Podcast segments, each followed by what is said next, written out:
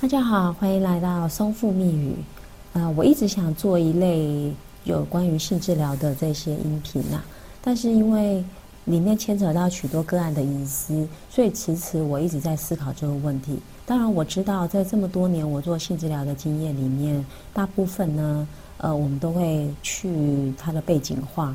那你其实不知道我讲的这个人到底是谁，或者是不是我们认识的人，或者是不是你的本身。但是这些都不重要，重要的是我们可以把这样的经验分享给更多的人，让他们知道他们其实并不孤单。在这个路途中呢，我们其实是可以陪伴着你度过这个呃性治疗的一个过程。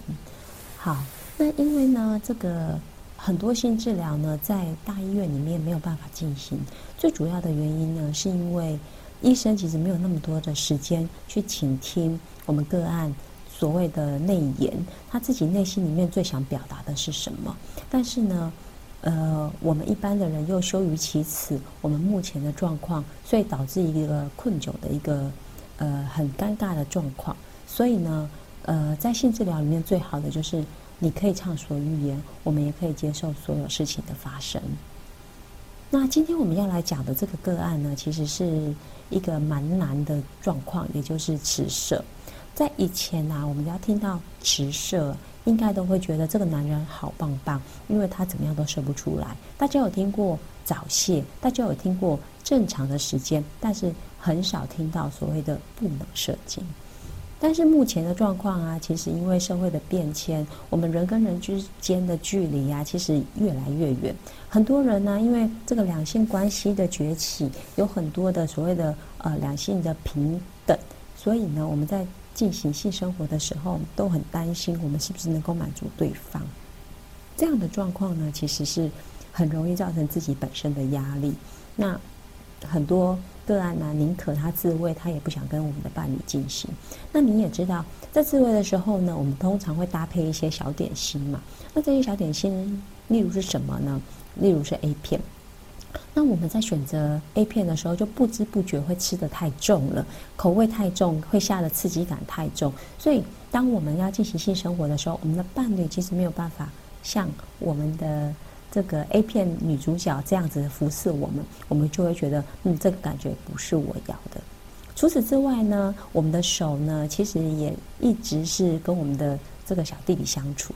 那在相处的过程中呢，从刚开始我们用柔和的方式对他，到最后可能会。花比较大的力气，也就是不管是在你抓紧的握力或者速度上呢，其实都已经跟不上我们正常能够做爱的这一个频率。所以最后的答案就是：哎，我怎么样都射不出来。而这个怎么样都射不出来，通常都是发生在跟伴侣的状况之下。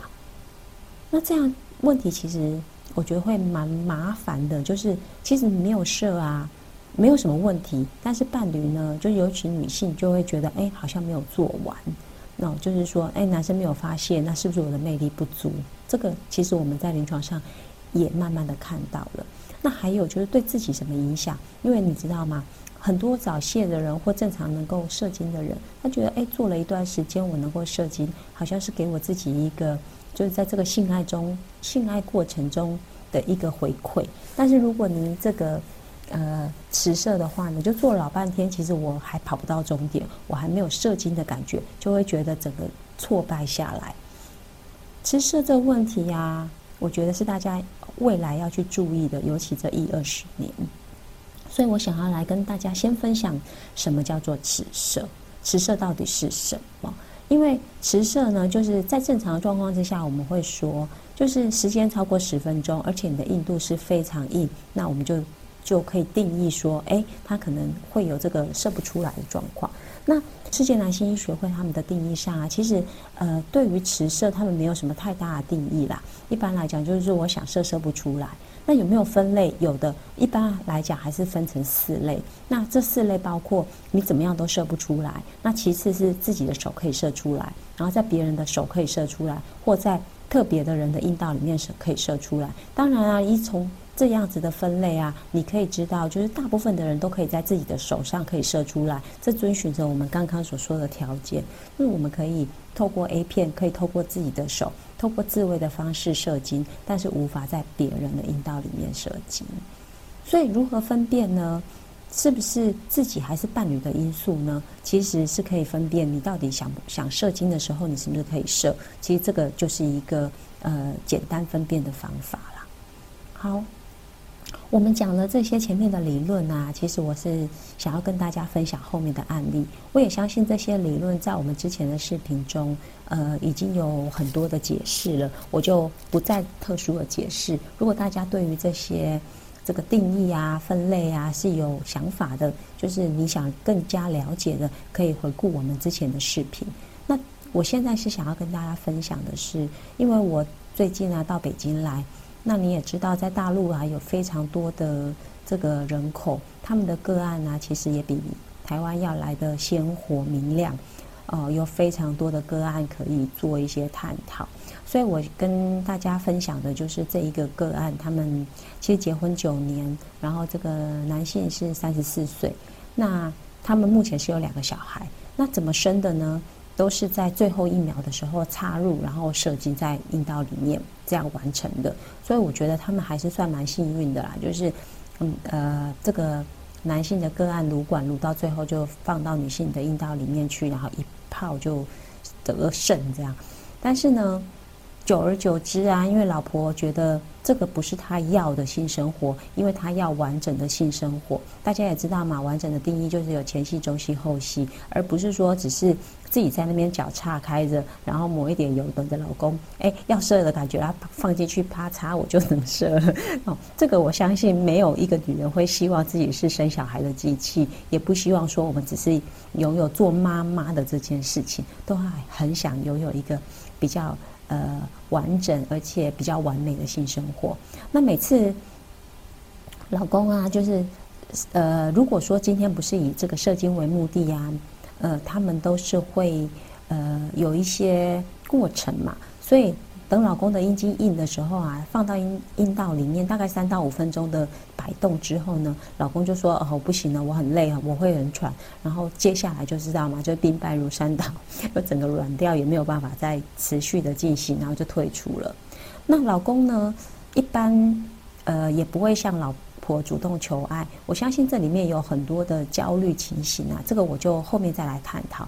我们先说他目前的状况，也就是老公啊，他射精的状况其实大部分都不是透过这个性爱当中完成的，而是呢，他是利用洗澡的时候自己撸出来的。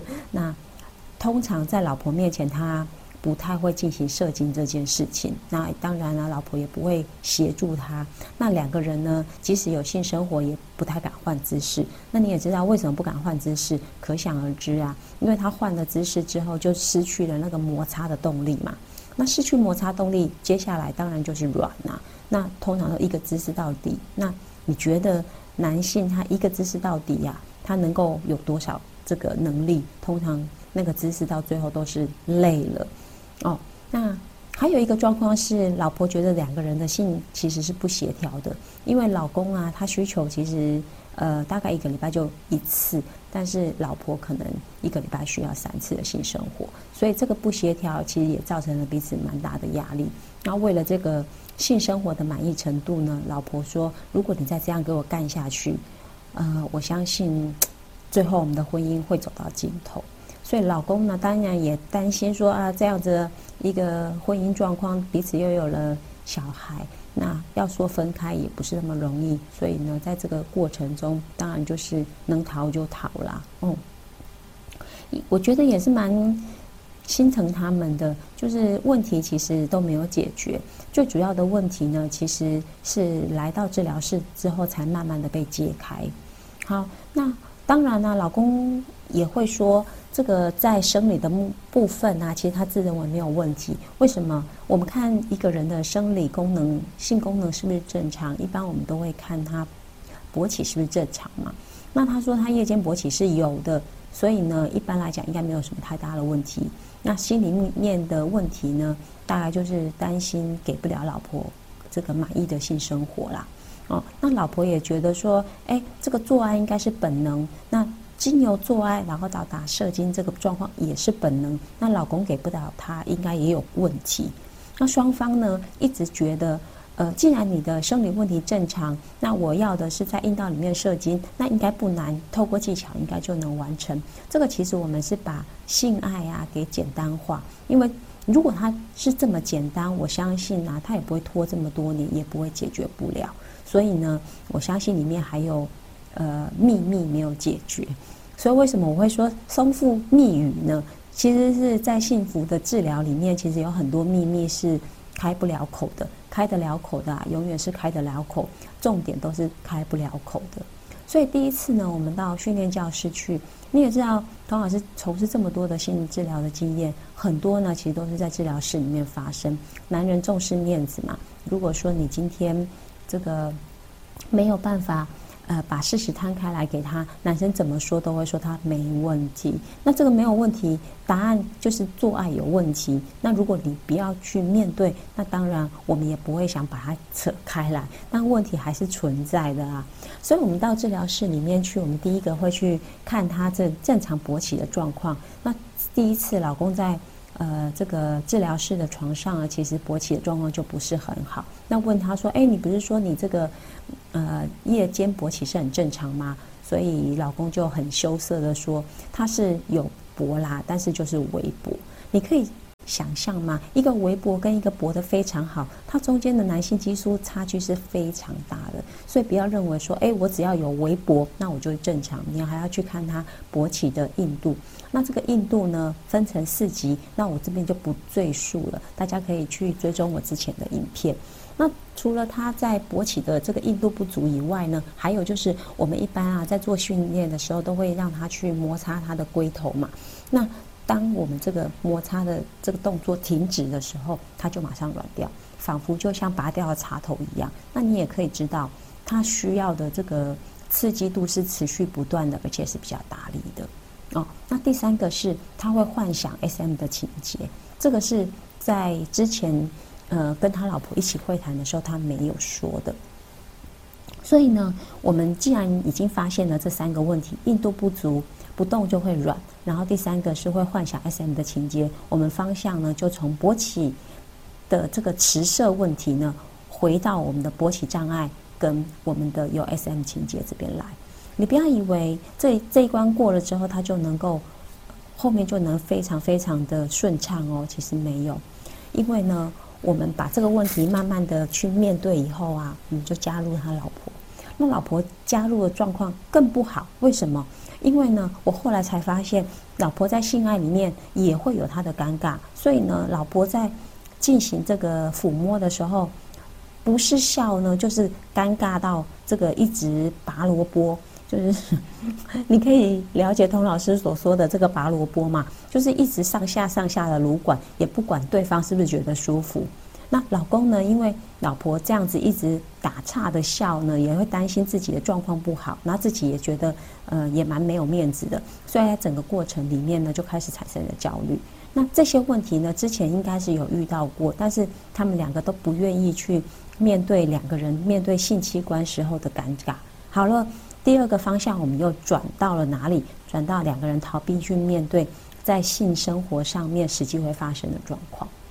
啊，性生活的这个部分啊，嗯，我觉得它的美感真的很多，所以呢，我常常就是觉得性治性治疗它就是一个柳暗花明又一村的一个状况。那我们刚刚说啊，我们从方向从他的勃起功能障碍到加上他的 SM 情节，后来面对了这个焦虑的问题，呃，似乎啊，只要把焦虑的问题解开，应该就能解开了吗？其实还是。不是这么顺畅的，因为老公的这个情形呢，他的问题就多多出来了一个焦虑。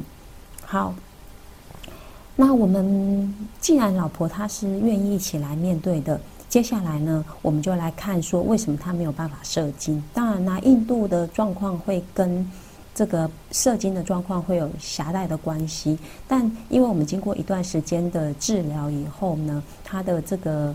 嗯，呃，印度其实是有慢慢的恢复的，但是呢，他射精不了这个问题呢，又回到他第一点跟我们说的他射不了的状况。那有一次呢，我们就在会谈的时候呢，他就娓娓道来说：“老师，我还是要跟您坦诚一个秘密。这个秘密呢，就是他说他在大学的时候啊，曾经去做了一个包皮的手术。那在这个包皮的手术中，这个有一个护士小姐就帮他剃毛嘛，对不对？需要做包皮手术。那剃毛的剃着剃着就射了。”他觉得这对不起护士，而且之后呢，他一直觉得这个护士的脸就一直出现在他面前。他说：“不要啊，不要啊，不要射！”他不希望这个事情再重来一次。这个状况就一直呈现在他脑中。这个是他十八岁的时候，他现在已经呃三十多岁了。这个问题已经存在了十多年，可是他还是一直忘不了这个护士的脸。可能他说。真的，这个问题实在让他太丢脸了。而且呢，因为这个护士长得也漂亮，所以他对他是有好感的。一直觉得他对不起他，他心里面觉得尴尬。